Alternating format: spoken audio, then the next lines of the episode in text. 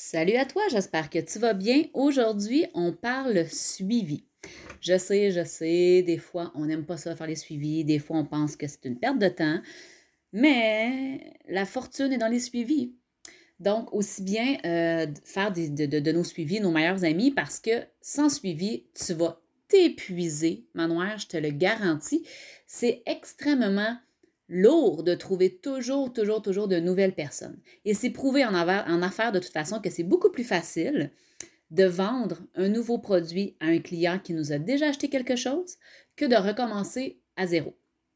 Je donne par exemple, souvent, mes académiciennes ou les filles de, mon programme de l'envol sont des femmes qui euh, ont déjà téléchargé des outils gratuits, ont déjà euh, acheté un planificateur. Souvent, les femmes qui décident d'investir dans mon programme sont des femmes qui sont déjà des clientes, des clientes qui ont acheté ou qui ont eu des échantillons. On va le dire comme ça, étant donné que je n'ai pas d'échantillons en tant que tel, on va dire que les outils gratuits sont mes échantillons. D'ailleurs, à ce, sujet-là, N'oublie pas d'aller chercher ta boîte à outils virtuelle gratuite sur mon site web. Donc, tu peux tout simplement aller au bit.ly, donc bit.ly barre oblique MLM féminin en majuscule. bit.ly barre oblique MLM féminin, tout en majuscule, sans accent bien sûr. Et il y a la boutique là-dessus, donc dans la boutique, il y aura la boîte à outils virtuelle gratuite. Mais ce n'est pas du tout euh, le sujet de mon podcast. Je disais, beaucoup plus facile de faire prendre action à un client qui a déjà testé le produit ou qui l'a déjà consommé que de bâtir toujours une nouvelle relation avec un nouveau client. Donc, je te donne ici les suivis en cinq étapes. Premièrement, dès qu'un client a démontré un intérêt, a essayé un échantillon, a commandé avec toi, le premier suivi qui devrait être fait, c'est tout simplement un suivi de remerciement. Donc, prends deux, trois minutes, envoie un message vocal, un petit appel, un texto. Idéalement, quand on entend ta voix, c'est encore mieux que par écrit, mais prends le temps simplement de remercier la personne pour son temps. Je te remercie énormément pour ta commande. Euh, je te tiens au courant euh, de, la suite. Si tu as des questions, n'hésite pas, blablabla. Bla, bla. Ou merci d'avoir participé à mon atelier virtuel. Euh, ça, ça, a été un bon moment pour moi. Je suis extrêmement honorée que tu en fasses partie, je suis heureuse que, tu étais, que tu là, peu importe. Donc, le premier suivi devrait toujours être un remerciement pour le temps, pour l'achat, pour ce que tu veux. Ensuite de ça, après quelques jours, si la personne a vraiment commandé, ben c'est de faire un suivi de satisfaction et question. Tout simplement. Tout simplement. Je reviens vers toi, je veux juste m'assurer que tu as bien reçu ta commande. Est-ce que tu avais des questions pour moi? Parce que la dernière fois, j'ai donné beaucoup d'infos. Est-ce que tu te souviens comment utiliser les produits? Est-ce que tu as des questions? Est-ce que si? Est-ce que ça?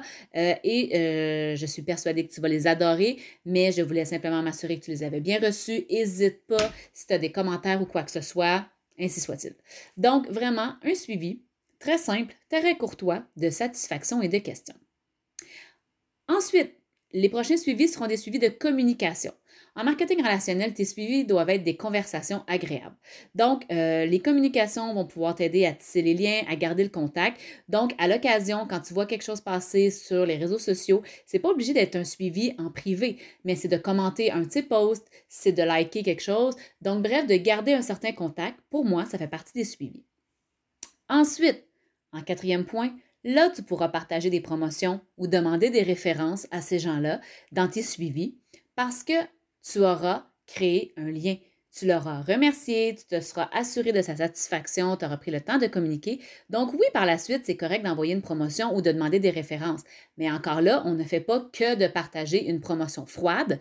On envoie un message pour dire Salut, j'ai pensé à toi, je sais que tu aimais beaucoup de produits la dernière fois, il y en a plusieurs qui sont en promotion, donc je voulais pas que tu passes à côté. Voici ce qui est en promo en, ce moment jusqu'à telle date ou peu importe. Si tu as des questions, si tu as envie de commander quelque chose, laisse-le moi savoir. Tu peux partager un coup de cœur, peu importe.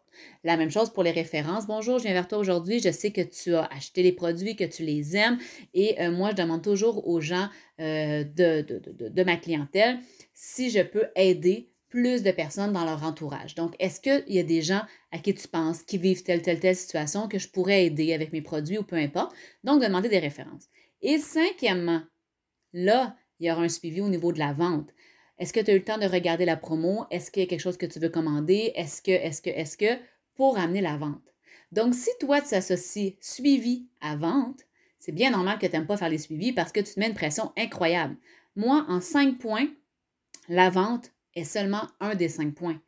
Dans les autres suivis, c'est de créer la relation, c'est de remercier, c'est de poser des questions, c'est de tisser des liens et de demander des références sans avoir, sans avoir vendu encore quoi que ce soit. Donc, c'est selon moi la bonne façon de faire des suivis, c'est de prendre le temps et de ne pas mettre de pression sur les gens.